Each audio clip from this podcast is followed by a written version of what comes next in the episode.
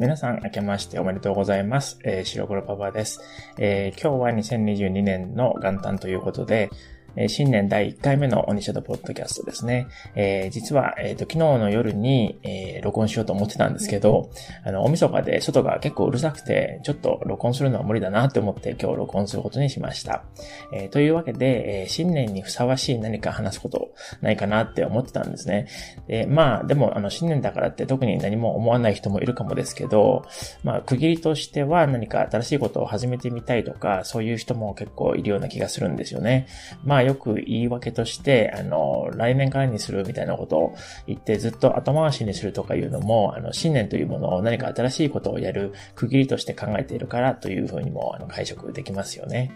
で、えー、今日は、あの、プロダクティビティの話をしている人が、ポッドキャストでいて、あの、僕は、あの、割と同じ考えを持っているので、ちょっと共有してみようかなと思っています。えー、プロダクティビティって聞いて、えっ、ー、と、皆さんはどういうものだと考えますか？えー、何がプロダクティビティだと思いますか？えー、日本語では、あの、プロダクティビティのことを、生産性っていう言い方ができるんですけれども、あの、このポッドキャストでは、えー、日本人に限定した話だったんですけど、えっ、ー、と、生産性の意味を誤解している人が本当に多いという話だったんですね。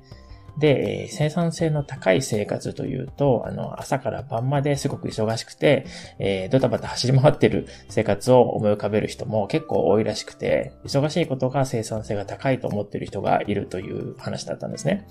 でも、えー、これは全く逆の話だってことを言ったんですね。で、なるほどね、って思ってたんですけどね。それで、例えとして出ていたのが、1ヶ月に50万円生活費として必要な人がいたとしたら、1週間に5日働いてそれを達成する人よりも、えっ、と、週に3日だけ働いてそれを達成する人の方が生産性が高い。ということになるんですね。つまり、あんまり働いてない人が、え、生産性が高いとも言えるんですね。でも、あの、そのおかげで自分の好きなことに時間が使えるようになるということなんですね。というのが、え、このポッドキャストの方が言う生産性の高い生活っていう話だったんですね。生産性の高い生活がどういうものかという説明として、他にも言い方を変えて話されていたんですけれども、えっ、ー、と、他にも自分の欲しいものややりたいことをできるだけ楽に手に入れることというふうにもおっしゃってたんですね。で、えー、自分で手に入れたいものっていうのは人によってもちろんあの全然違うと思うんですけど、例えば、えっ、ー、と、会社の社長さんとかだったら、できるだけ大きな有名な会社にしたいと思っている人もいるわけですよね。だから、あの、すごく働いて、あの、ずっと忙しかったりもするわけなんですよね。えー、でも、そういうのじゃなくて、えっ、と、毎日ダラダラする時間が欲しいとか、旅行したいとか、他の趣味とかをする時間が欲しいとか、えー、家族と過ごす時間がもっと欲しいとかいう人は、そういうことのために生産性を高めているということなんですね。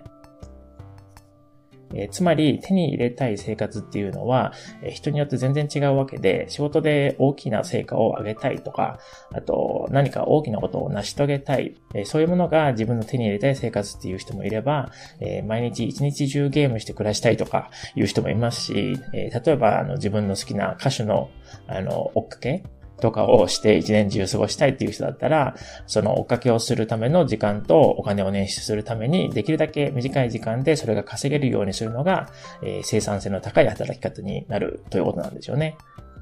えー、つまり生産性の高い生活っていうのは自分が欲しいものを手に入れるために、えー、それ以外の時間をぎゅっとあの凝縮しないといけない。というふうにおっしゃってて、え、例えば、え、家事の時間を減らして子供との時間を増やすとか、え、もっと仕事に時間をかけるとか、趣味に時間をかけるとか、えこういうふうに、え自分がやりたいこと以外の時間をぎゅっと圧縮するというのが生産性の高い生活だと言ってるんですよね。えまあ、なるほどね、という、あの、納得いく説明ですよね。え、で、え、これをまた言い換えると、え、生産性のある生活っていうのは、え基本的にはゆとりのある生活で好きなことが何でもできるっていう生活とか、え好きな人とできるだけ長い時間を共有できるという生活なんですよね。でも、生産性の高い生活っていうのは、最初にも言いましたけど、えー、朝から晩まですごい、あの、忙しい生活みたいに捉えてる人が多いということで、そういう人は、えー、そんな忙しい生活は嫌だから生産性なんて高くなくていいっていう風に言っちゃう人もいるらしいんですね。えこの生産性の話は、えっ、と、ちょっと面白いなと思ったので、え後半部分は僕の経験とかも含めて、あの、次回またお話ししようと思っています。えー、それでは、えー、オニシャドウの文章に移りたいと思います。えー、今回も先月のツイートの文章を使ってオニシャドウをしたいと思っています。えー、前回の、えー、何々というわけじゃないというのと同じような文法なんですけど、えー、今回は何々ないわけじゃないという否定形が前に入るパターンを練習してみましょう。えそれでは少しずつ最初はポーズを入れながら読みますので、リピーティングして練習してみてくださいね。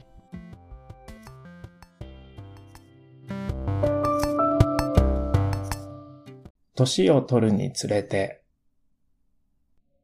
まあ、全く気にならないわけじゃないんですけど、それほど他人のことは気にならなくなってきたような気がします。年を取るにつれて、まあ、全く気にならないわけじゃないんですけど、それほど他人のことは気にならなくなってきたような気がします。年を取るにつれて、まあ、全く気にならないわけじゃないんですけど、それほど他人のことは気にならなくなってきたような気がします。年を取るにつれて、まあ、全く気にならないわけじゃないんですけど、それほど他人のことは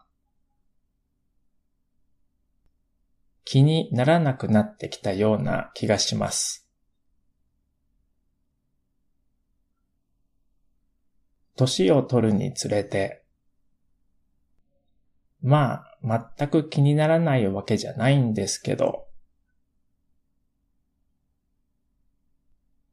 それほど他人のことは気にならなくなってきたような気がします。年を取るにつれて、まあ、全く気にならないわけじゃないんですけど、それほど他人のことは気にならなくなってきたような気がします。年を取るにつれて、まあ、全く気にならないわけじゃないんですけど、それほど他人のことは気にならなくなってきたような気がします。え、次に全部通したものを読みますね。え、これはさっきのリピーティングで慣れた後で、え、シャドーイングのために使ってみてくださいね。年を取るにつれて、まあ全く気にならないわけじゃないんですけど、それほど他人のことは気にならなくなってきたような気がします。